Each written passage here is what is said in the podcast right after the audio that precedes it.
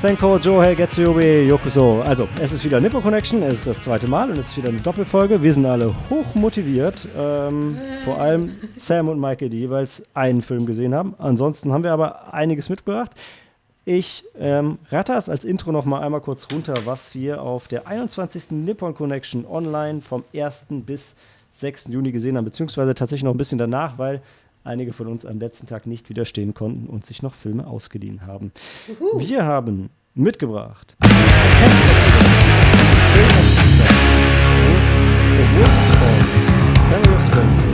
My Blood and Bones in Flowing Galaxy, Our 30-Minute Sessions, Red Post on Asher Street, Special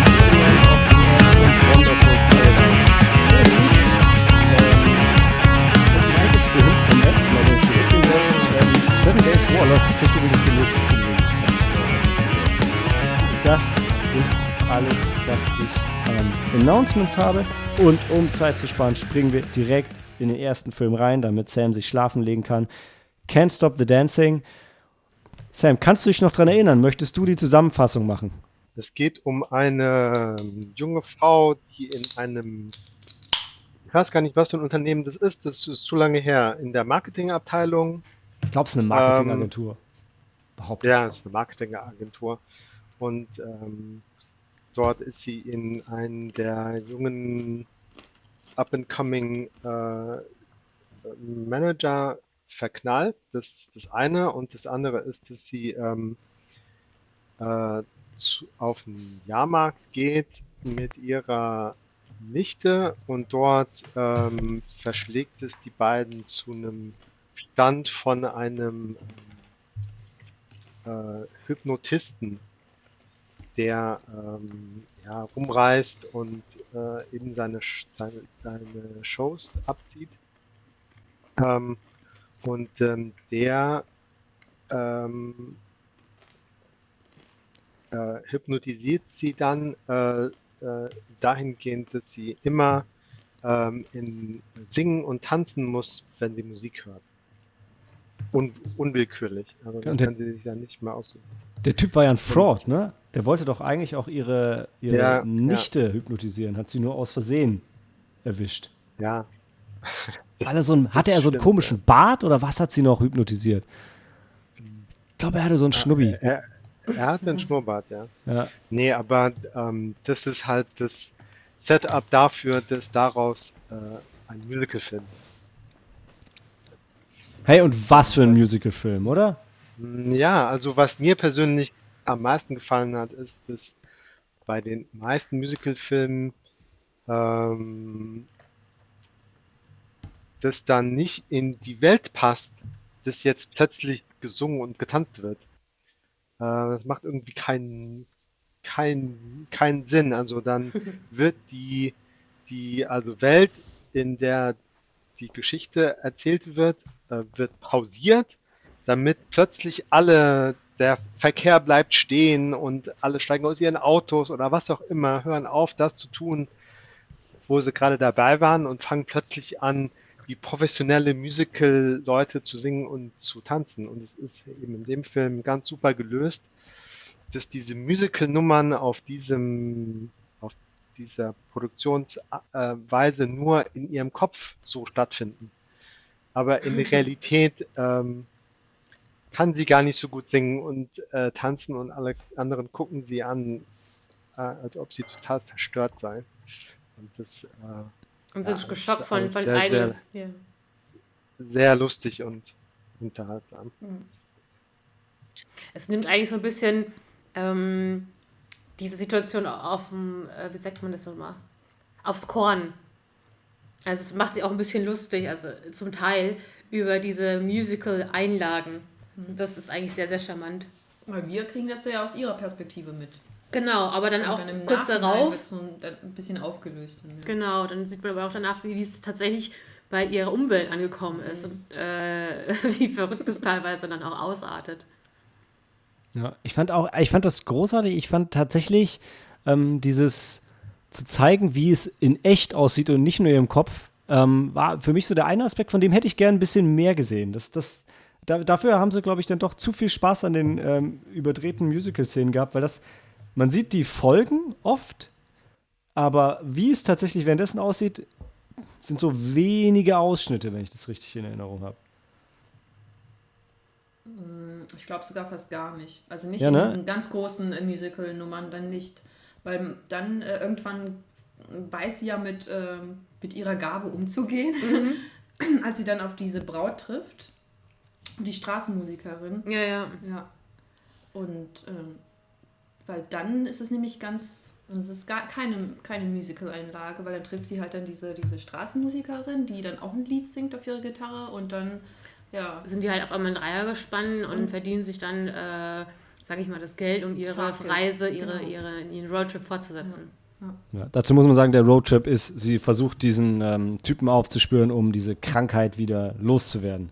Und also womit der Film, also was halt äh, sehr, sehr gekonnt und cool an dem Film ist, was einem wahrscheinlich bewusst ist, wenn man schon mal in Japan war, ist so, der fängt halt an, denkt so, und sie sagt, oh scheiße, jedes Mal, wenn ich eine Melodie höre, wenn ich Musik höre, dann, äh, dann fange ich an zu tanzen. Und es wäre in Deutschland, wäre man da relativ safe die meiste Zeit. Aber in Japan muss man wissen, da hat dein Leben einfach einen Soundtrack. Die Ampeln spielen Musik, die Straßenbahnen spielen Musik, die Jede Straßenbahn spielen ihre draußen eigene Musik. Melodie. Alles, all- genau, alles hat seine Melodie und ist nie äh, ruhig. Und ähm, ja, und genauso ist es bei ihr auch immer, wenn sie sich dann die Ohren zuhält und la la la ruft und nicht singen möchte, nicht tanzen möchte. Also ja, mega, mega witziges Ding und wie Sam gesagt hat, cool, würde ich sagen, für Musical-Fans. Auch für solche, die mit Musicals nicht unbedingt was anfangen können, die können dann ein bisschen über Musicals lachen, aber müssen trotzdem auch ein paar Musical-Nummern ertragen. In Anführungszeichen. Weil die sind schon gut. Es ist einfach ein schöner Feel-Good-Movie, finde ich. Also hat echt Spaß gemacht zu schauen. Ich glaube, du hast mich irgendwie im Nachhinein noch ein bisschen aufgezogen, weil ich mich die ganze Zeit gewundert habe, "Hm, es ist aber jetzt irgendwie nicht so realistisch, auch aufs Ende zum Beispiel, so ein bisschen wie das, wie es endet, ihre ganze Geschichte oder der Film. Und ähm, hast natürlich immer ein bisschen, bisschen kurz mich angestupst, so nach dem Motto, ähm, ob ich wirklich in diesem Film Realismus suche. ja, ist auch ein bisschen weit hergeholt, aber ähm, ja, also ich glaube, das sollte man einfach grundsätzlich nicht zu ernst nehmen im Film. Da hat man auf jeden Fall eine Menge Spaß. Mir fällt viel persönlich auf, dass ich jetzt ähm, für einen Musical-Film die Songs jetzt nicht so eingängig finde. Also die waren lustig, die waren, da haben zu einer Situation gepasst. Aber mir hat es gefehlt, und ich mag äh, musikalische Einlagen in Filmen, aber mir hat es gefehlt, dass ich Bock habe, geil, ich schau- schaue mir das oder ich höre mir das noch zigmal an, bis ich es vielleicht sogar mitsingen kann.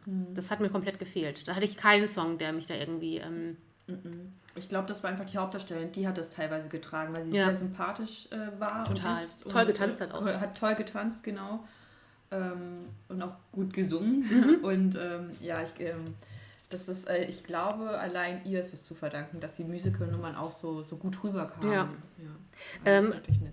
was ich mal so einen süßen Funfact hin finde, ähm, das ist mir bei ein paar Schauspielern aufgefallen. Es gibt so ein bisschen wie so, ähm, ich will nicht sagen Favorites, aber man erkennt dann doch, dass die schon einen gewissen Bekanntheitsgrad wahrscheinlich in, in Japan haben. Ähm, denn die Schauspielerin hat unter anderem auch mitgespielt in Daughters. Ja. Das ist eine von den beiden Damen, also von den Freundinnen.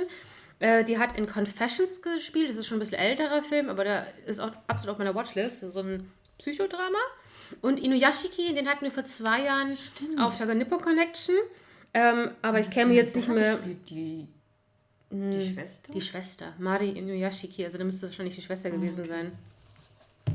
Also, und da gibt es auch einen anderen Schauspieler, der bei uns bei späteren Filmen auftaucht.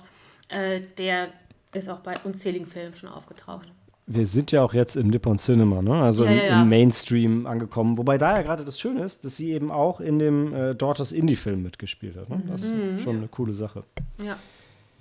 Okay, wir haben. ganz anders. Also, äh, Das stimmt. Ist ja auch ein ganz anderer Film. genau. Also Leute, wir, apropos anderer Film, wir haben viele Filme und ähm, Sam will schlafen gehen. Sam, möchtest du noch was final sagen oder gehen wir in die Pause und reden gleich über The Day of Destruction und Wolf's Calling?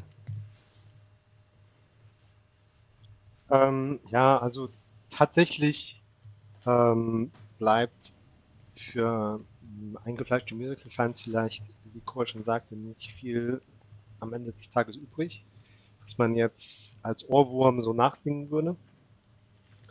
Ähm, aber das würde bei mir allein deswegen nicht funktionieren, weil das alles auf Japanisch. ähm, also selbst wenn da super eingängige Lieder dabei gewesen wären, Und ähm, ach so, was mir noch sehr gefallen hat, ist, dass ihre ähm, ihre Mitstreiterin äh, ist halt eine Frau, die ist überhaupt nicht schön nach dem Standardschema. Mhm. Also ähm, und dass die halt da so ähm, ja mithalten konnte, einfach mit einem Charisma und so. Das fand ich erfrischend. Fand ich auch tatsächlich sehr, sehr angenehm, ja. Also, Leute, also, schaut euch Can't vier Sterne gegeben. ich, ich glaube, ich einen Tick weniger, aber trotzdem Empfehlung: Can't Stop the Dancing. Wir hören uns gleich wieder.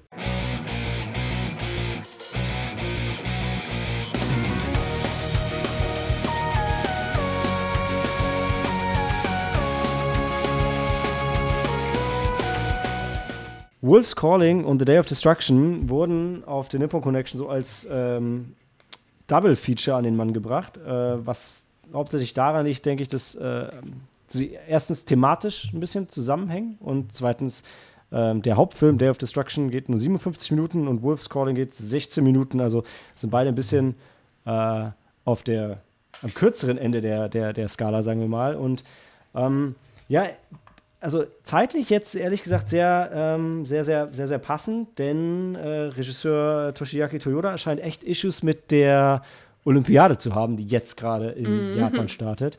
Und also ich muss sagen, bei Wolf's Calling, ohne den Film jetzt zu spoilen, das schadet nicht, das vorher zu wissen, weil man guckt diesen Film und weiß fast gar nicht, worauf der hinaus will. Ähm,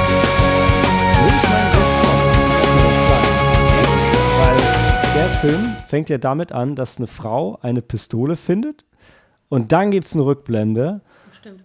Und dann kommen ganz viele Samurais und versammeln sich, um zu kämpfen. Man denkt erst gegeneinander, aber anscheinend nicht. Ich will es jetzt nicht ganz zu Ende erzählen. Und dann spielt da auch wieder die Waffe eine Rolle. Und ähm, nach dem, was ich so gehört habe, ist es dann irgendwie eine Parabel auf, also ja, ähm, Schusswaffen in Japan. Und tatsächlich ist Schusswaffen ist ein krass großes Thema vor dem Hintergrund der Olympiade, weil ähm, die Sportler äh, extrem, sie dürfen, ich weiß nicht mehr genau, wie es ist. Die, die Patronen sind unter Verschluss bei anderen Personen als bei den Sportlern und die sind dann, dann kriegen sie die nur abgezählt und die haben Probleme genug Patronen zu kriegen, um überhaupt zu trainieren. Und ich meine, Gun Control ist, ist eine Sache, das ist vielleicht ein bisschen übertrieben, bla bla bla. Ich fand den Film optisch ist er der Hammer. Die Japaner, mhm. also alle posen die ganze mhm. Zeit über. Ähm, so ähnlich wie beim ähm, vorletzten Twilight-Buch entlädt sich das Ganze aber nicht, sondern der Showdown, auf den man wartet, kommt nicht. Äh, und es ist gleichzeitig, äh, je nachdem, mit, wie, wie die Höhle auf Dagobah wieder, was du mit reinnimmst, kriegst du raus. Kannst du sehen, dass es eine Verherrlichung von Waffen ist oder auch eine Warnung davor. Ähm, und der hat mir ehrlich gesagt sehr gut gefallen in seiner Kürze von, äh, was waren es, 16, 16 Minuten. Fand mhm. den Bild gewaltig, cool inszeniert und äh, hinterher hatte ich was zum drüber nachdenken. Wie, wie war es bei dir, Cory? Also ich fand tatsächlich den kürzeren Film Wolf's Calling besser von den, also den besseren von beiden Filmen, muss ich zugeben. Ähm, das hätte ich später noch ergänzt, wenn wir über den anderen reden, da bin ich total bei dir. Ich, ich, ich spoiler gleich mal heraus. Ähm, ja, also zum einen erzählt er der eigentlich tatsächlich gar nicht so viel. Ich musste den Hintergrund mit der Gun Control habe ich, wusste ich nicht und ähm, wäre mir bis auch heute nicht aufgefallen. Ähm, ich hätte auch habe mir auch schon gedacht, da kannst du wahrscheinlich einiges reininterpretieren. Es ist aber auch sehr, sehr viel offen gelassen. Aber alleine das Bildliche hat mir einfach auch sehr gut gefallen. Der Sound war aber ein bisschen anstrengend. Mhm. Ähm, es mhm. fing, glaube ich, auch so ein bisschen leicht traditionell, aber dann irgendwie, glaube ich, sehr laut rauschend immer äh, stärker an.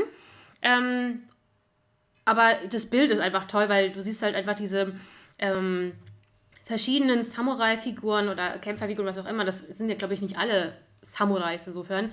Ähm, wie sie halt eben mehrere Treppen auf ein ähm, total idyllischen, tiefen Waldabhang liegenden Tempel steigen und treffen sich da oben. Und so wie du sagst, die, du im ersten Moment hättest, du das Gefühl, die kämpfen gleich gegeneinander. Jeder scheint noch irgendeinen Gegenstand zu haben, der irgendeine Art Emotion bei denen auslöst. Und ähm, wenn sich das gerade nochmal aufbaut, drehen sich quasi so Fourth Wall-mäßig die zur Kamera. Und dann endet es irgendwie. Das ist also, wie gesagt, ich, ich weiß gar nicht genau, was ich davon halten soll, aber es ist so inszeniert gewesen, dass ich darauf mehr Bock gehabt hätte. Also da hätte ich gerne gewusst, geil, was, was wollt ihr uns danach noch erzählen? Was ist noch passiert oder so? Das hat mich wirklich total ähm, ja, abgeholt. Lass uns, mich- Cory, lass uns das doch als Absprungpunkt machen. Du kannst gerne später noch Genau, ergänzen, weil. aber nur weil ganz kurz, so, dass ich das sagen möchte. Ähm, für mich hat es zum Beispiel das auch so ein bisschen an so eine Anime oder Manga erinnert. Also von dieser Dynamik. Das ist, Ja. Deswegen hat es mir wahrscheinlich auch besser gefallen. um, um, um dann kurz zurückzugehen, weil man sitzt da, hat den Film gesehen und wartet darauf, dass es jetzt losgeht und denkt so ein bisschen, ah ja, geil, der Kurzfilm, Ja. Hauptfilm werden schon irgendwie zusammen. Und dann fängt Day of Destruction an und denkst du, was? Ähm, ich, ich fand ihn nicht, nicht sch- schlecht. Ähm, man muss vielleicht erstmal eingangs sagen, ähm, dass er einen sehr markanten Soundtrack von den Seppuku Pistols hat, die auch also der, der, der, der Titelsong geht direkt ganz konkret auf Olympiade, Politik und Corona ein. Und dafür Ähm. haben sie dann die Pistols gewählt. äh, Die Seppuku Pistols, ganz genau. Pistols, okay. Gut. Nee, die Band gab's, äh, oder gibt's glaube ich auch so schon. Also die sind nicht, die gab's vor und nach dem Film, aber die haben den, den kompletten Soundtrack ähm, gestiftet oder zu verantworten zumindest. Um, und es fühlt sich auch sehr an wie ein Musikvideo. Also weil in dem Film sind wir in der Jetztzeit und in so einem Dorf. Und jetzt, ich, mich verlässt wirklich, wie man diesen Film zusammenfassen kann, weil da ist dann dieser, dieser Mönch und Ich will schon wieder vergessen, was passiert ist. Um und irgendwas mit einem Blutfluch, der Mhm. alle dahin rafft. Und gleichzeitig soll aber trotzdem die Olympiade stattfinden. Genau. Nee, warte, es ist dieses Monster, was vor ein paar Jahren aufgetaucht ist. Was, das ist in so einer Mine unten drin, oder? Genau, Gibt's genau, diese, genau, genau. diese es kommt- Schwarz-Weiß-Intro-Szene, es die so, dann. So ein, so ein Salaryman, also so ein Anzugsmann, kommt halt eben auf diese ländliche Gegend und du kriegst da schon irgendwie mit, dass die Stimmung auf dem Land halt irgendwie sehr, sehr äh, ja, verzweifelt ist. Also dass da irgendwie schon was, äh, da, dass die Leute da irgend vor etwas Angst haben.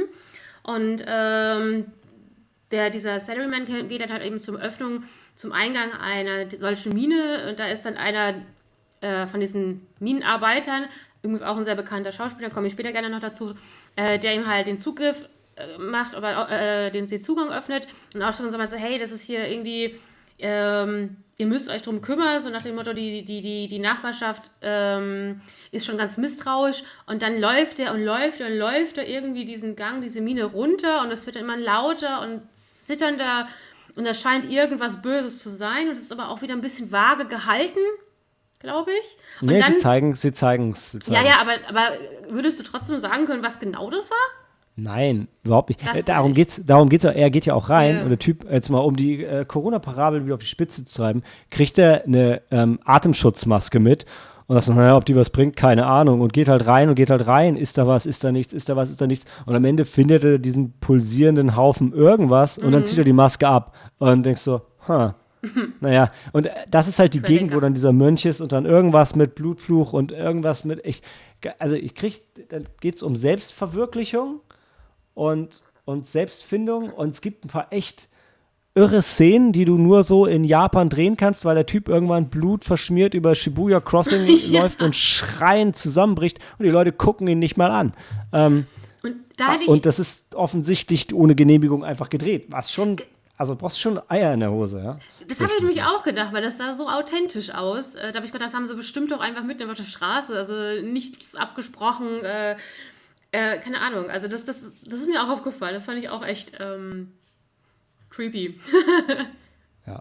Aber Also, ich, ich kann, also Cory, wenn du noch was ins Detail gibst, ich kann nur sagen, meine Kritik am Ende war, es ist ein 60-minütiges, wütendes Musikvideo mit Gesellschaftskritik, mal Ja. ähm, subtil, mal sehr direkt ausgesprochen. Ähm, irgendwo schauspielerisch und optisch beeindruckend, aber eher Videokunst als Spielfilm. Ja, ja, also definitiv sehe ich vor allem ganz stark auch die Gesellschaftskritik. Mm, Das fängt auch schon damit an, ich habe jetzt den Song gerade vergessen, aber diese Seppuku Pistols, ähm, wenn der Film, losgeht, hörst du diesen Song. Also der wird auch mit so ein paar krassen Bildern oder ähm, ich glaube Ausschnitten von wegen 2021 Olympiade, bla blub, äh, begleitet. Und der, ich habe den Text nicht mehr auf dem Schirm, aber der war auch sehr aggressiv.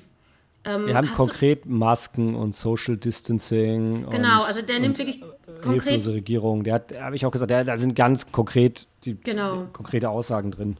Und das wird auch ähm, am Ende des Films auch mal direkt im Dialog aufgegriffen. Genauso, ich habe so, hä, aber das habe ich schon mal gehört.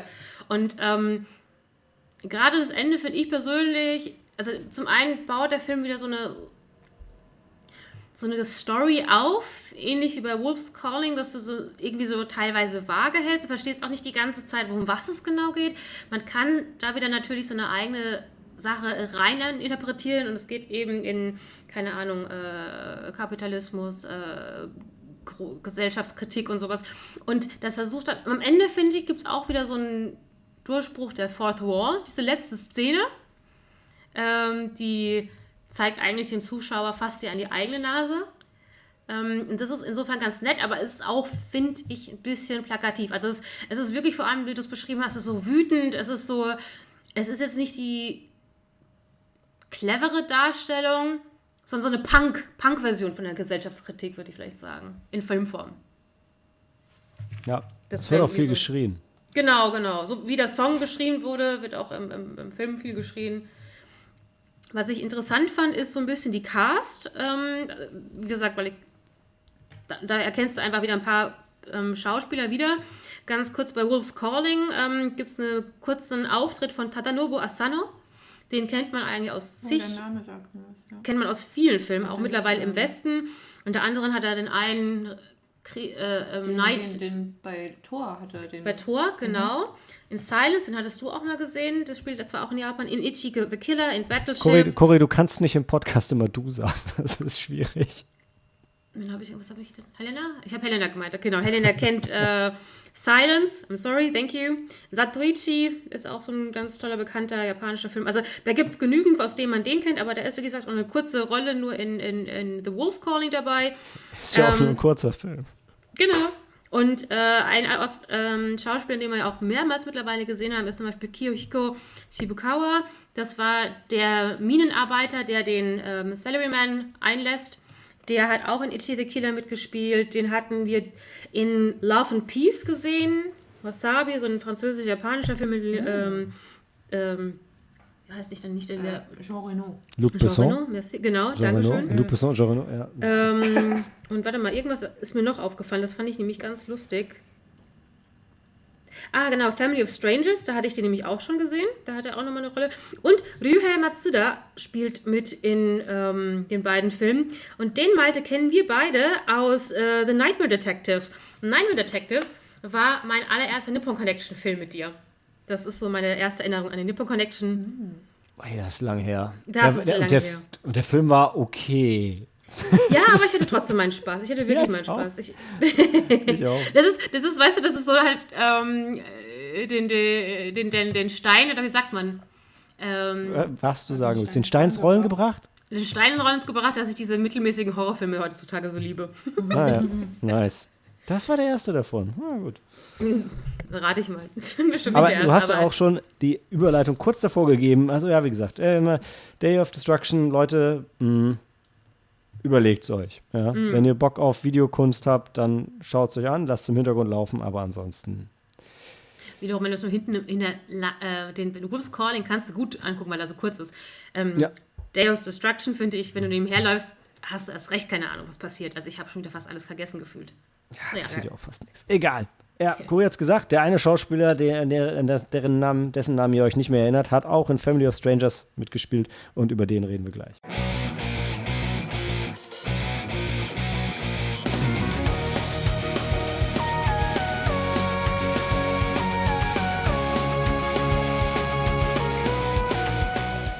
Family of Strangers, ich habe ihn nicht gesehen, Cory und Mike haben ihn gesehen. Ich bin ruhig, Cory, die Bühne gehört dir.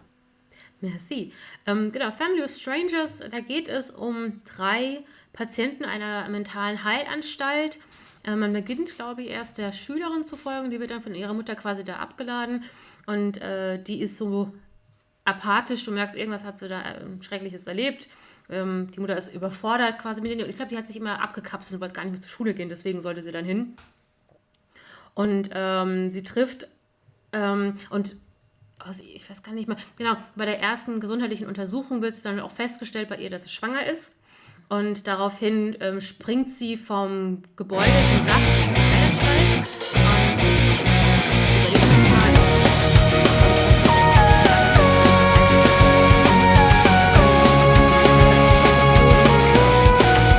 ja, hat sie. Und ähm, begegnet halt natürlich den anderen Insassen äh, dieser ähm, Heilanstalt. Dabei werden zwei Personen ähm, vor allem, ähm, gibt es den Fokus auf zwei Personen, einen älteren Herrn, der im Rollstuhl sitzt und ähm, ja, so eine kleine Töpferwerkstatt hat, also eine, so eine Art Workshop und so einen jungen Mann, der älter, also sie ist ja eine Schülerin, sie ist also um die 16, 17 so und der junge Mann ist so, keine Ahnung, was in den vielleicht 20er Jahren und ähm, scheint irgendwie auch so geistig ähm, schizophrenisch oder irgendwie äh, was zu haben.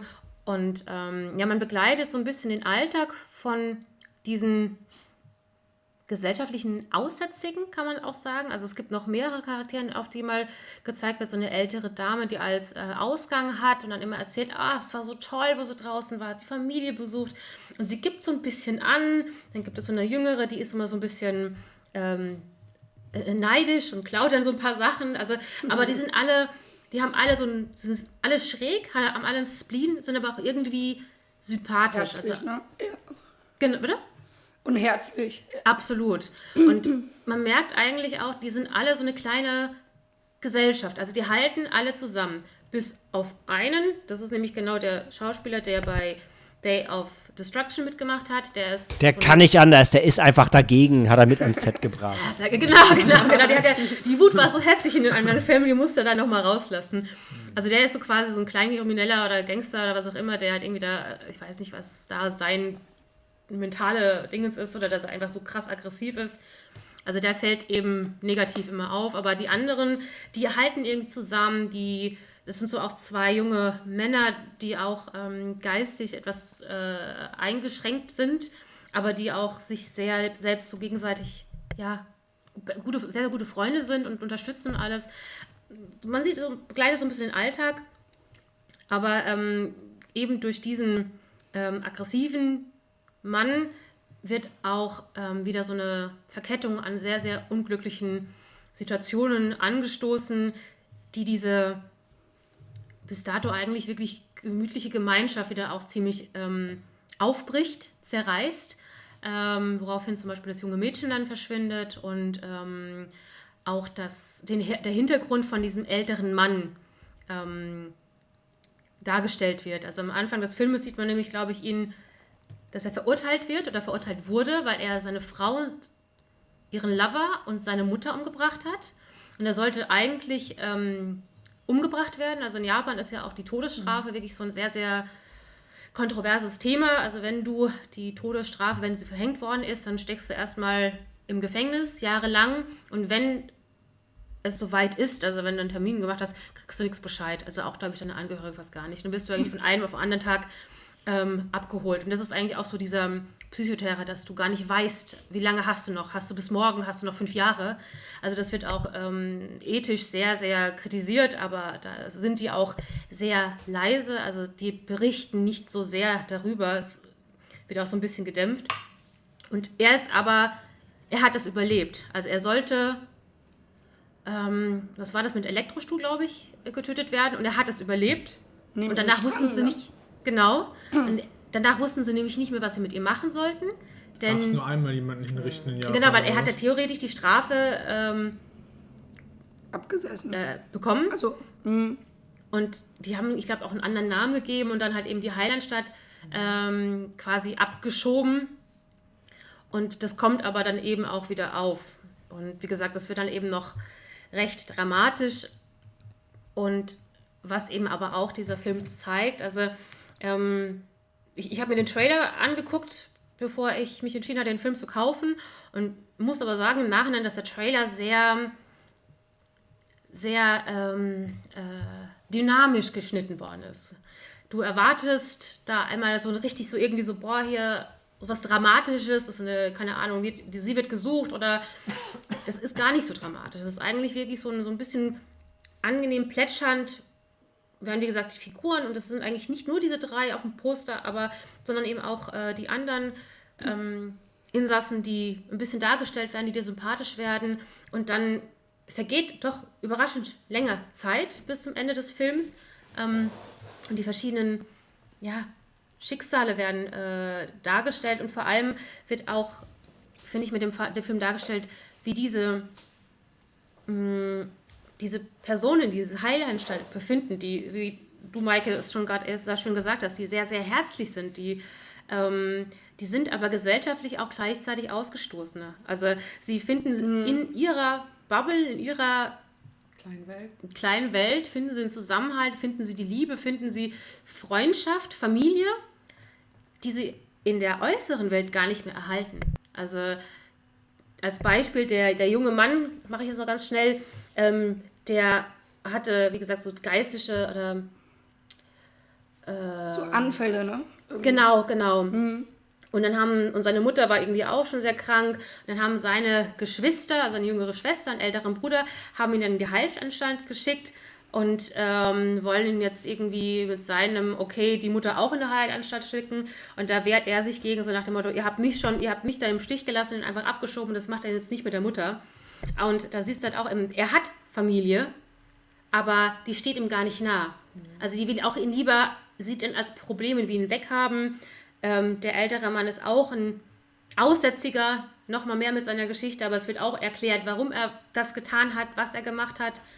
Und auch sie hat, ähm, die junge, das junge Mädchen hat auch ein schlimmes, ähm, schlimmes Schicksal ähm, und findet den meisten halt eben auch wieder in diesen Freunden und nicht in ihrer eigenen Familie. Und insofern finde ich, das ist wirklich schon ein ruhig erzählter, herzlicher Film.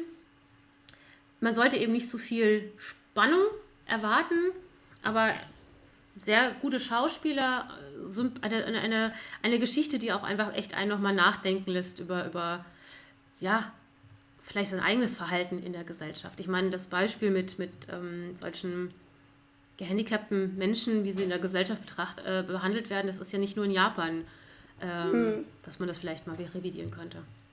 Ja. Den mit der Kamera. Entschuldigung. Den fand ich noch ganz süß. Ja, ja, genau. Der hätte nicht reden konnte. Ja, ja, ja. So wie du, Maike. also, aber von euch, von euch beiden eine Empfehlung. Also ein ruhiger Film, aber ein sehr Ja. schöner, Ja, auf herzlicher jeden Film. Fall. Ja, ich glaube, ich hatte ihm dreieinhalb gegeben. Habe ich ein Sternchen noch gegeben? Weiß ich jetzt nicht mehr. Nee, dreieinhalb. Also, weil es ist wirklich ruhig. Mit Sternchen meinst du Herzchen, oder? Dreieinhalb Sternchen. Dreieinhalb Sternchen, okay. Warte. Ja, genau, Alles das war auch meine Wertung. Ja. Sehr cool. Stimmt, Maike, hattest du mir noch geschrieben. So, Mhm. soll, sollte ich, soll ich nicht vergessen. Danke, dass du dran gedacht hast. äh, okay. Dann gehen wir kurz in die Pause und kommen gleich zurück mit ähm, Sabus, ich weiß gar nicht, ob es sein, sein neuester Film ist, aber auf jeden Fall mit Sabus neuem Nippon Connection Film, My Blood and Bones in a Flowing Galaxy.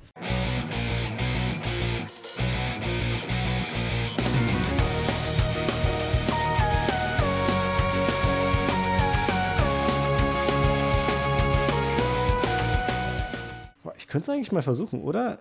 Kurakichiro Tokoro o Misete Ageru. Uh, My Blood and Bones in a Flowing Galaxy. Sabus neuer Film. Sabu äh, öfter mit Filmen bei der Nippon Connection zu Gast. Dancing Mary war letztes Jahr dabei. Äh, Mr. Long ein paar Jahre davor. Ähm, Finde ich immer sehr cool. Und wer Sabu kennt, weiß, dass seine Filme meistens ähm, traurig anfangen und trauriger weitergehen. Und ähm, dieser Film fängt damit an, dass ähm, Kyusumi äh, seinen Vater verliert und ähm, daraus für sich so ein bisschen den, den Mut zieht, ähm, also äh, ohne jetzt in die Details zu gehen, aber sein, sein Vater stirbt bei dem Einsatz für andere und deshalb hat er auch den Anspruch, sich für andere einzusetzen. Ein Held zu sein.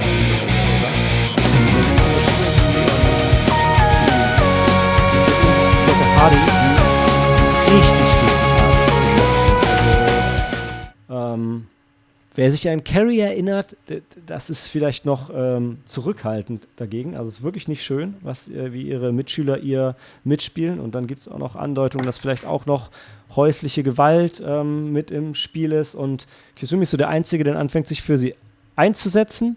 Und ähm, dabei entwickelt sich so eine echt nette Beziehung zwischen den beiden. Dazu muss man sagen, er ist ähm, Senpai, sie ist Kohai, also eigentlich sollten die gar nichts miteinander zu tun haben. Das ist halt schon mal ein bisschen außergewöhnlich. Und ja, äh, wie gesagt, mit seinem ähm, verstorbenen Vater und der Tatsache, dass sie auf der Schule ähm, wirklich krass äh, äh, gedisst wird, ist noch der fröhliche Teil von dem, von dem Film. Ja. Also, ja. Also es gibt, und das ist auch, ähm, was bei mir immer zieht, ist, er hat so diese tragische Schönheit durchaus, hat auch so ein bisschen ähm, abgefahrene Metaphern, mit denen er spielt. Und am Ende, also ich finde ja in den letzten Jahren ist sowas, ähm, ich weiß nicht, Anspruch ist das falsche Wort, aber so in die Richtung war, ist das koreanische Kino so ein bisschen am japanischen vorbeigezogen und ich fand die Twists am Ende von dem Film haben sich für mich sehr koreanisch angefühlt. Nicht unbedingt geklaut, koreanisch, aber die gingen für mich so ein bisschen in die Richtung, weil der dir nochmal irgendwie so ein bisschen den Boden unter den Füßen wegzieht, um dir neue Spannung zu bieten und natürlich auch einen ordentlichen Schlag in die Magengegend. Und der ist auch toll gespielt, toll inszeniert. 126 Minuten ist ganz schön lang für einen Sabu-Film, aber normal. Und gelangweilt habe ich mich nicht. Ähm, vielleicht, bevor ich noch was abschließend sage, Helena, du hast den ähnlich fröhlich empfunden, oder? Ja. ja, ja, du hast es eigentlich sehr gut zusammengefasst. Ich habe, ähm, fängt halt nicht besonders fröhlich an, aber dann die Beziehung zwischen den beiden, die ist auch wirklich sehr süß und so herzlich und die kommen sich näher. Und dann, es, es wird halt nicht unbedingt besser, aber dann zum Schluss wirklich, dann dachte ich mir, ich, also da habe ich wirklich mir gar nicht mehr glauben können, was ich dann da sehe. Dann, da war ich wirklich, ja.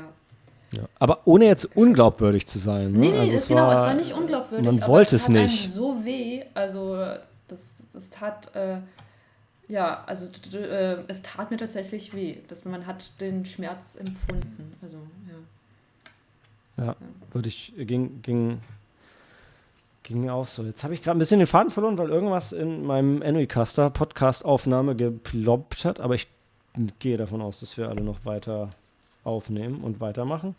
Ähm, nee, also insgesamt echt ein, ein richtig rundes Ding. Ah, genau, jetzt weiß ich, was ich sagen wollte. Ich weiß, ähm, also das Ende ist ein bisschen offen für Interpretation. Ich war ein bisschen verwirrt und hab's, ohne es jetzt dann zu spoilern, ich habe es auf jeden Fall anders gesehen als, als Helena, was jetzt heißen kann, dass ich einfach nur blöd bin und alle anderen das sehen wie Helena oder dass man da wirklich ein bisschen ähm, drüber nachdenken kann, drüber nachdenken soll und dann für sich auch vielleicht ein optimistischeres oder pessimistischeres Ende rausziehen kann. Aber trotzdem, unabhängig davon, würde ich sagen, dass die, Schläge in die Magengruben leider nicht wirklich, nicht wirklich aufhören, aber die Schönheit des Lebens trotzdem, also der Film ist trotzdem lebensbejahend, finde ich. Wer von euch war der Optimist?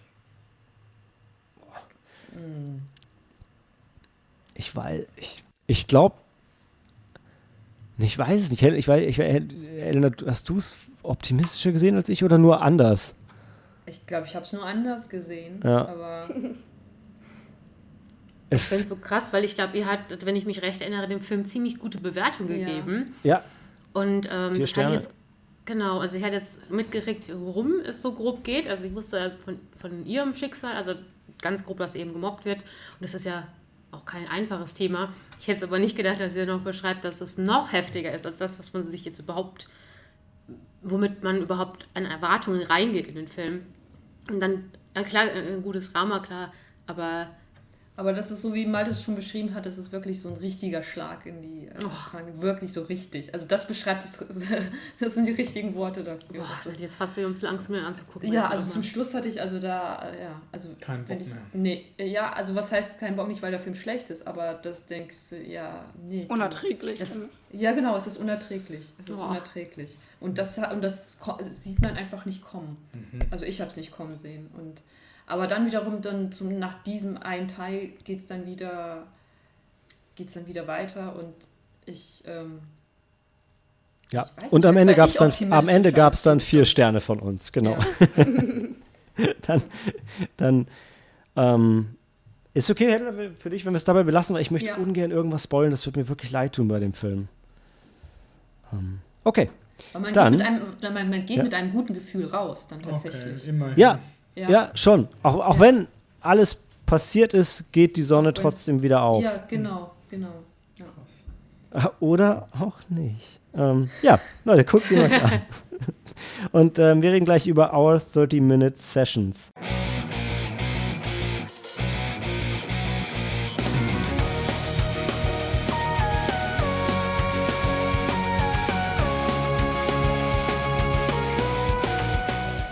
Our 30-Minute Sessions klang für mich wie ein sehr vielversprechender Film, war am Ende aber ein seelenloser Walkman-Werbespot, würde ich behaupten. Nee, also worum geht's?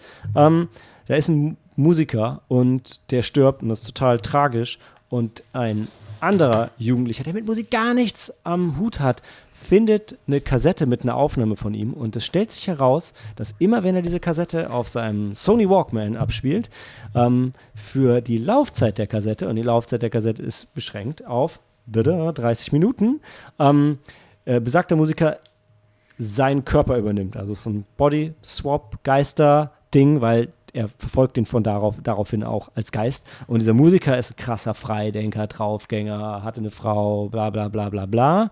Ähm, und er ist so ein introvertierter Programmierer-Karrieretyp, wenn ich das richtig in Erinnerung habe. Und es klingt, als könnte es was richtig, richtig Cooles werden für mich. Es wird so total tragisch und total schön und total tiefsinnig. Aber ähm, ich war echt super genervt, weil der, dieser Musiker, der zurückkommt, wird gespielt von so einem, ähm, wie heißen die noch? Idol, Japanese Boy Ja. Band, Sunny Boy, der die ganze Zeit strahlt und lächelt und oh, der geht mir irgendwie, der geht dir, also mir ging der echt sofort auf den Sack. Und der Film ist wirklich, der bleibt so krass oberflächlich mit irgendwie so einem Ansatz, der echt in die, in die Tiefe hätte, hätte gehen können, weil der versucht, seine Band wieder zusammenzubringen und versucht mit seiner, mit seiner, weil er halt gestorben ist, Ex-Freundin wieder zu connecten und so. Und das, ähm, das wird aber alles irgendwie führt es nirgendwo so richtig hin und bleibt total oberflächlich und ist auch viel zu lang dafür, dass es dann so, ähm, so krass oberflächlich bleibt. Ja, genau, 100, 114 Minuten. Ich habe mich, ich habe irgendwie nach 30 Minuten habe ich gesagt, ja, okay, ich habe es verstanden, darauf läuft es hinaus. Und dann war ich echt, echt genervt und gelangweilt von dem Film. Und ich hatte mich mega drauf gefreut, weil die Prämisse total mein Ding ist. Ähm, ja. Und äh, wir waren uns nicht ganz sicher, ob jemand von euch den gesehen hat. Nein. Hat jemand von euch den gesehen? Nein. Nee. Also, und ähm, lasst es auch. Also, wahrscheinlich ist er nicht so schlecht, wie ich ihn jetzt mache. Und wenn man ein bisschen jünger ist, ähm, dann ist das vielleicht auch alles irgendwie, irgendwie ganz nett. Äh, weil der, der entdeckt da natürlich auch so seine Liebe zu der Musik und die anderen sind hin und her gerissen, weil irgendwie mögen sie den, den, den, den Jungen, also den echten Jungen, und dann sehen sie aber auch wieder den anderen in ihm. Und dann, aber dieses ganze Charakterding wird nie so richtig ausgenutzt, ausgebaut und am Ende ist es vorbei und irgendwie fade. Nicht so cool. Deshalb hören wir immer noch Schallplatten, aber keiner traut Kassetten hinterher. Außer Leuten, die Gabba hören oder, ähm, weiß nicht, Hip-Hop? Ist da, wo noch Kassetten sind? Ich weiß es nicht. Egal, ich will auch keine Musikrichtung dissen. Ich wollte nur sagen, dass Our 30-Minute-Sessions leider keine Empfehlung von mir. Bisschen anders sieht's aus mit Red Post on Asher Street, über den wir gleich reden.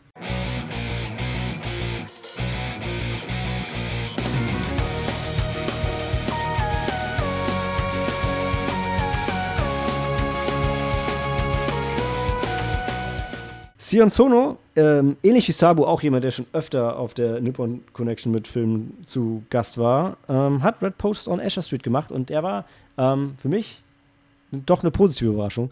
Ähm, besonders in der ersten Szene, wo ich gesehen habe, ich konnte mir dem Titel die ganze Zeit nichts vor, vorstellen und dann wurde angezeigt, ey, das Straßenzeichen Asher Street und dann stand da ein Briefkasten und der war rot. Ich dachte, ja klar, Red Post on Asher Street. Was sonst?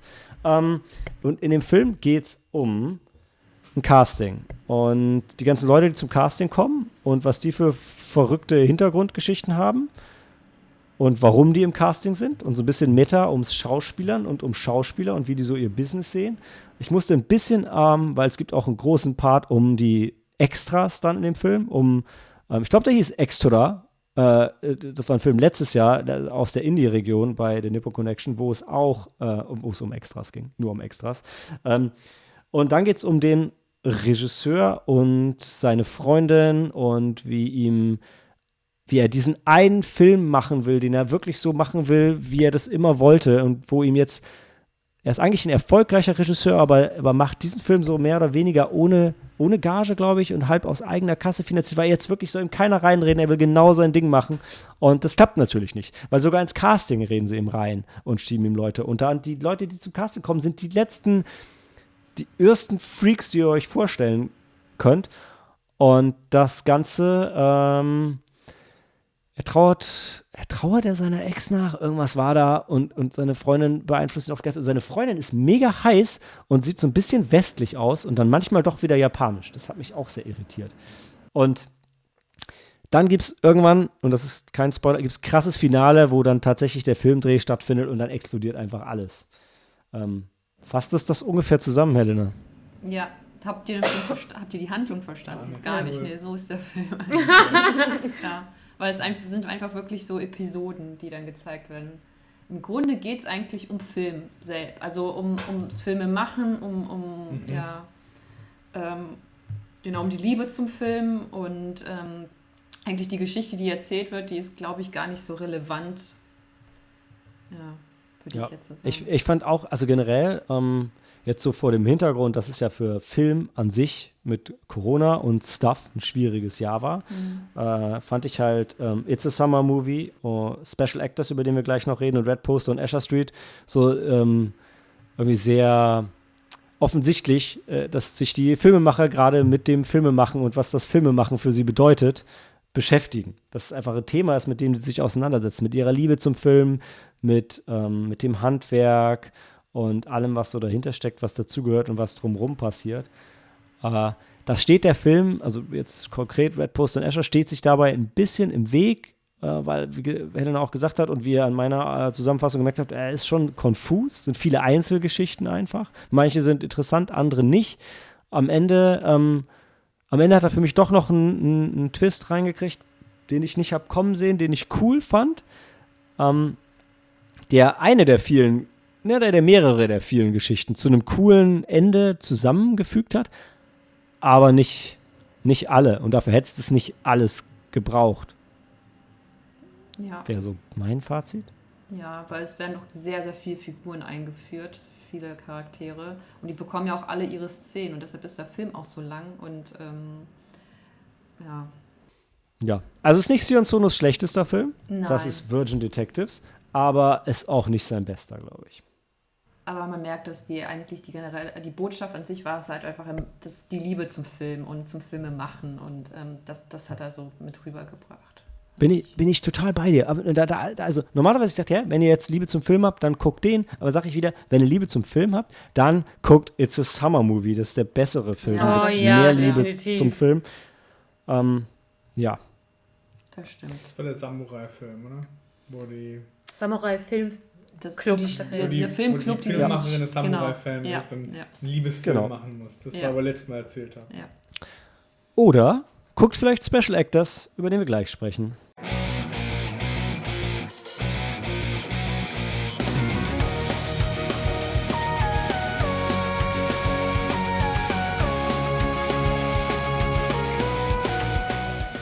Special Actors ist der neue Film von, Ichini, äh, von Shinichiro Ueda, der uns alle hier, die meisten von uns hier, mega geflasht hat mit seinem One Cut of the Dead Debütfilm. Ja, das war sein Debütfilm.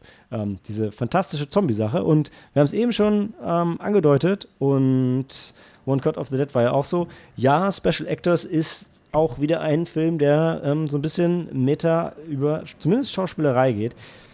Und ähm, wie war das noch? Er hatte den Film, glaube ich, zusammen mit der Schauspielgruppe entwickelt. Nee, das war der Film eben, oder? Ach, scheiße. Ich sag einfach nix und lass die Helena mal erzählen, worum es in Special Actors geht. Ich sag nur noch eins vorab: so gut die One Cut of the Dead war er nicht. Nein, leider nicht. Ähm, es geht ähm, hauptsächlich, wir, wir verfolgen äh, die Figur von, äh, ich weiß gar, schon gar nicht mehr, wie er hieß, der junge Mann. Kazuto. Ka Has- Kazuto? Kazuto. Auf jeden Fall äh, ein junger Mann, der unbedingt Schauspieler werden möchte. Unbedingt. Nur hat er, ähm, hat äh, quasi so einen kleinen Tick. Immer wenn er, wenn er zu aufgeregt wird, dann wird er ohnmächt, ohnmächtig. Also wenn ihn jemand zum Beispiel anschreit oder wenn er in eine Situation gerät, mit der er nicht umgehen kann, dann, äh, dann fängt er an zu zittern, dann bekommt er Angst und wird ohnmächtig. Und ähm, das ist halt nicht besonders gut, wenn man Schauspieler werden möchte, weil man dann oft unter eine stressige, in stressige Situation gerät. Und ähm, dann trifft er dann zufällig wieder seinen Bruder, der dann tatsächlich auch Schauspieler geworden ist ähm, und der für eine Agentur arbeitet, die aber ähm, eine Agentur, die quasi Schauspieler stellt. Also wenn du zum Beispiel, ähm, unter anderem dann werden Beispiele aufgezählt, ähm, du willst heiraten, aber dein Partner, also ich möchte zum Beispiel heiraten, aber ich habe kaum Freunde oder Familie, mein Partner aber 100 Menschen, die er kennt und dann lade ich, äh, dann engagiere ich halt diese Leute von der Agentur und die spielen dann sozusagen meine Familie oder sowas oder, oder die spielen halt Leute, die in einer Schlange vor einem Geschäft stehen, ähm, damit halt noch mehr Publikum ähm, dann ähm, angelockt wird. Und dann werden sie von, einem, von einer jungen äh, Schülerin engagiert, äh, denn sie, ähm, wie war das denn noch, ihre Schwester, die so ja. ein Bed and Breakfast betreibt, die ist, einem, ähm, die ist einer Sekte verfallen. Und ähm, was war denn, denn die Aufgabe? Die Schauspieler sollen denn, weil diese irgendwie so, so erfolgreich sind, sollen die Schauspieler quasi diese, ihre, seine, ihre Schwester ähm, aus den Klauen dieser Sekte befreien, mhm. genau. indem sie sich dann einschleusen in als Sekte in die Sekte und die von innen heraus quasi dann, also die infiltrieren und dann ihre die, die bösen Machenschaften dann ähm, aufdecken. Ja. Und genau. Naja. Der Film ja, also und also ne, der Gedanke ist halt, dass ähm, er eben in, in, erstmal im Rahmen von den Special Actors eben seinen Schauspielertraum ausleben kann, weil genau wie er dann gesagt hat, da gibt es eine Menge nicht so spannende Jobs, wo man mhm. durchaus dann auch nicht in Ohnmacht fällt. Ähm, und dieser Job ist jetzt halt schon ziemlich krass. Der ähm, ist auch für diese Agentur ziemlich heftig, wo, wo sie machen sie mega den Masterplan und dann geht es halt darum, wie sie das umsetzen. Und dann, ich möchte auf keinen Fall für die Story von diesem Film auch nur irgendwie ansatzweise One Cut of the Dead spoilern. Ähm, es gibt dann so ein paar Twists und Turns, so ähnlich wie in One Cut of the Dead. Ist tatsächlich auch mit, des, mit fast der gleichen Musik und ist so ein bisschen, als wäre Shinichiro Ueda so ein One-Trick-Pony und hat jetzt nochmal versucht, was ähnliches zu machen. Und beim zweiten Mal geht das Konzept aber nicht auf für mich. Hm, also ich war, ich war dezent gelangweilt, das hat mich nicht so abgeholt und die, und die, die, die Twists, als sie dann kamen, bis auf einen ganz, ganz zum Schluss, waren sehr vorhersehbar für mich, gerade wenn man One-Cut gesehen hat und ah, ja, war okay. Ja, war okay. War okay. Und ich glaube, das waren die Laienschauspieler. Also du hattest es ja vorhin noch, glaube ich, erwähnt, dass ein Regisseur mit Laienschauspielern gearbeitet hat. Und ich glaube, diese Special Actors, das waren all die. War das der, ne, der mit seiner Schauspielgruppe gemeinsam erarbeitet hat, genauso. Genau. Und so fühlt es sich auch an, ne? Also wie Schauspieler, die halt Bock haben zu zeigen, dass sie Schauspielern können. Ähm, und so Schauspielerei der Schauspielerei willen und nee, nee, leider. Wow, okay, aber waren die Erwartungen wesentlich höher. Mhm. Gut, also ja. nicht unbedingt eine Empfehlung. Schaut lieber nochmal One Cut of the Dead. Genau. Dann sprechen wir gleich über The Stormy Family.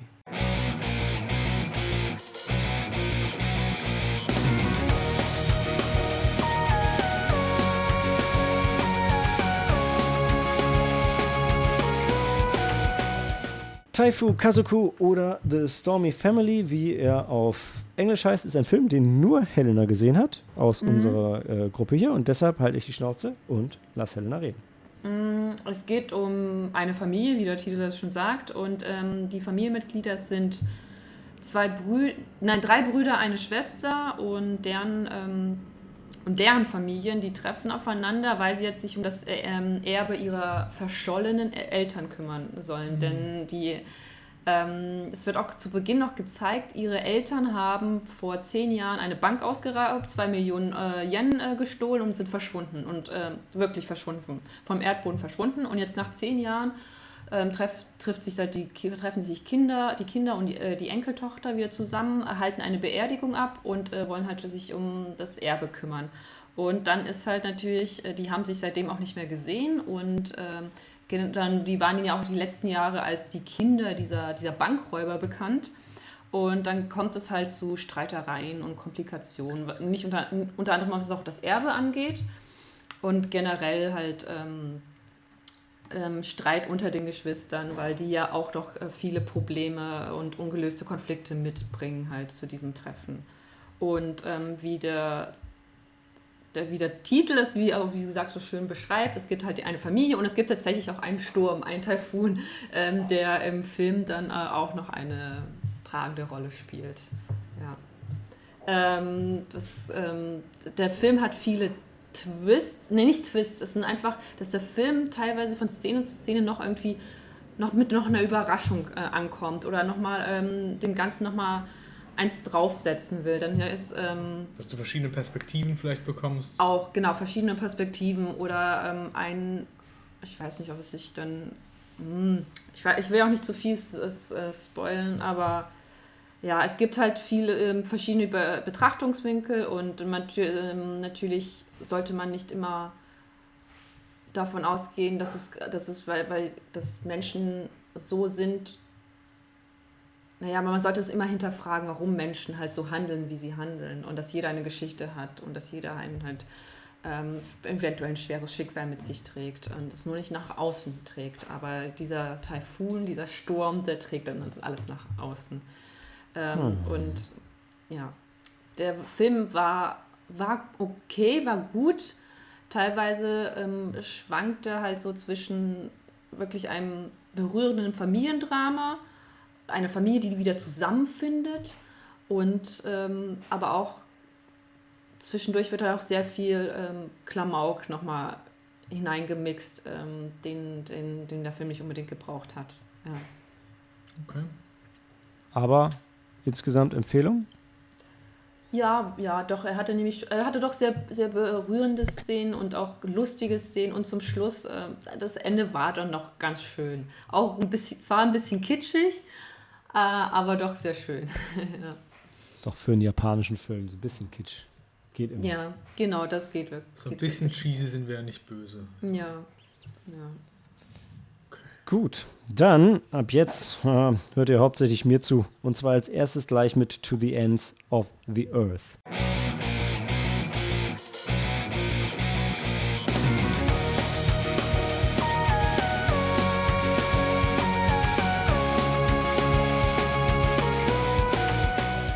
Tabi no Owari Sekai no Hajimari ist der ähm, neue Film von Kiyoshi Kurosawa. Und ich muss sagen, verdammt, Kiyoshi Kurosawa hat mich wieder äh, bekommen.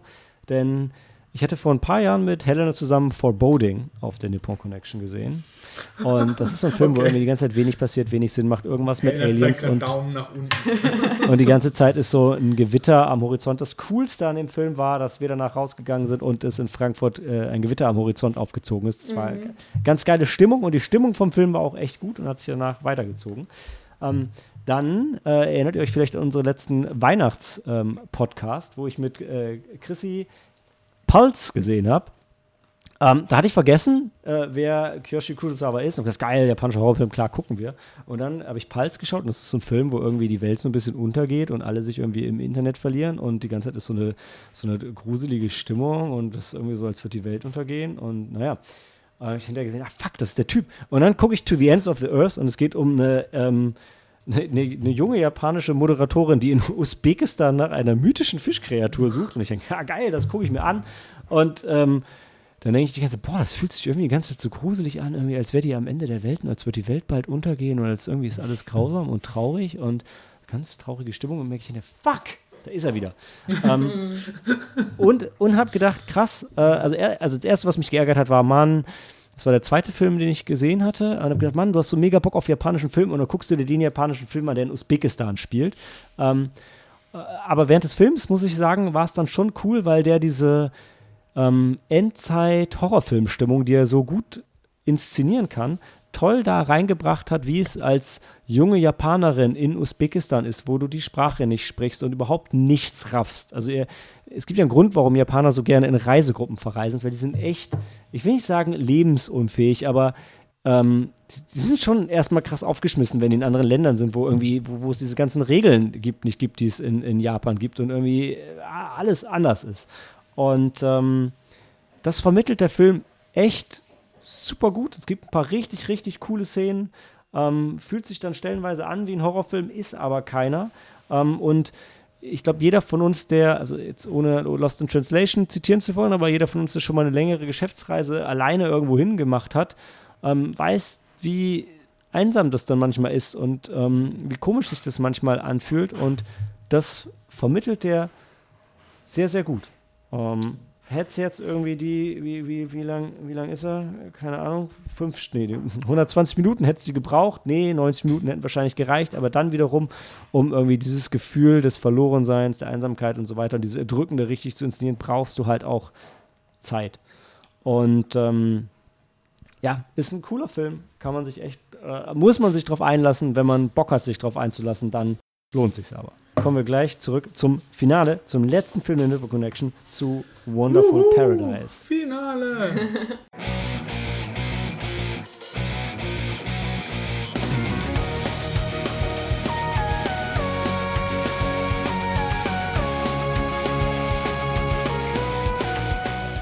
No Ten Paradise oder Wonderful Paradise ist wahrscheinlich der, für mich der abgefahrenste Film der, der Nippon Connection. Ähm, mal sehen, ob ich noch rauskriege, worum es ging. Also da ist eine Familie und die sind bankrott und müssen ihr Haus verkaufen. Und das Haus ist so ein bisschen wie, wenn ihr euch an Winchester erinnert, wo irgendwie die ganzen äh, Zimmer nicht zusammengepasst haben, weil in jedem Zimmer ein Geist eingesperrt ist. So ist es in diesem Film auch. Die Zimmer passen alle nicht zusammen und das Haus ist total verrückt. Da sind auch Geister, aber das hat erstmal nichts mit, dem, mit den Zimmern zu tun.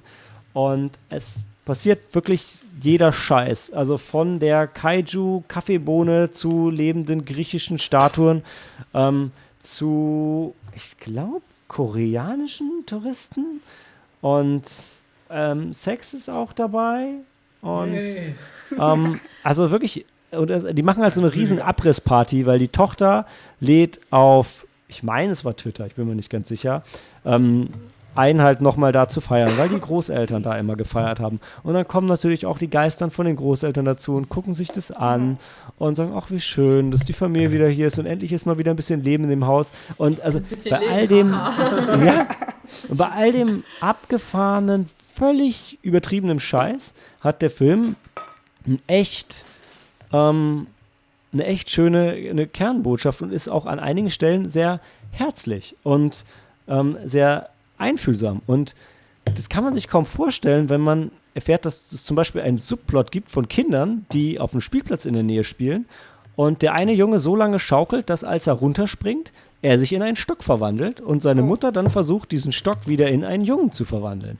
Ähm, also viel abgedrehter geht's kaum, aber äh, Leute, ohne Scheiß, das macht Spaß und macht merkwürdigerweise am Ende Sinn und es werden einige Familienkonflikte gelöst im Laufe des Films und ähm, ja, am Ende ist die Welt irgendwie ein bisschen besser als vorher. Yay. Das wollen wir doch alle. Genau. Und worauf wir uns alle mega freuen, ist nach dieser zweiten digitalen Nippon Connection, wenn wir uns nächstes Jahr wieder alle in den Armen liegen können und eine Live Nächstes Nippon Jahr? Connection haben. Ach so, nächstes Jahr. Vielleicht, nein, nein, wenn wir nächstes Jahr einen Podcast, nein, zusammen auf nein, Quatsch, aber ja, auch das. Ähm, ja, Woche. ansonsten habe ich ein, ein Kirin getrunken, fühle mich, als hätte ich zehn gehabt, wünschte, dieser Podcast wäre von Kirin gesponsert. Ähm, aber hey, ich bin auch für Guinness offen, Sapporo, Asahi, ähm, Love All, Surf All, Augustina, ja. Vielleicht nicht unbedingt Bags, leider, muss ich ja zugeben. Aber hey, ähm, was ich eigentlich sagen, sagen wollte, Handy aus und Film ab.「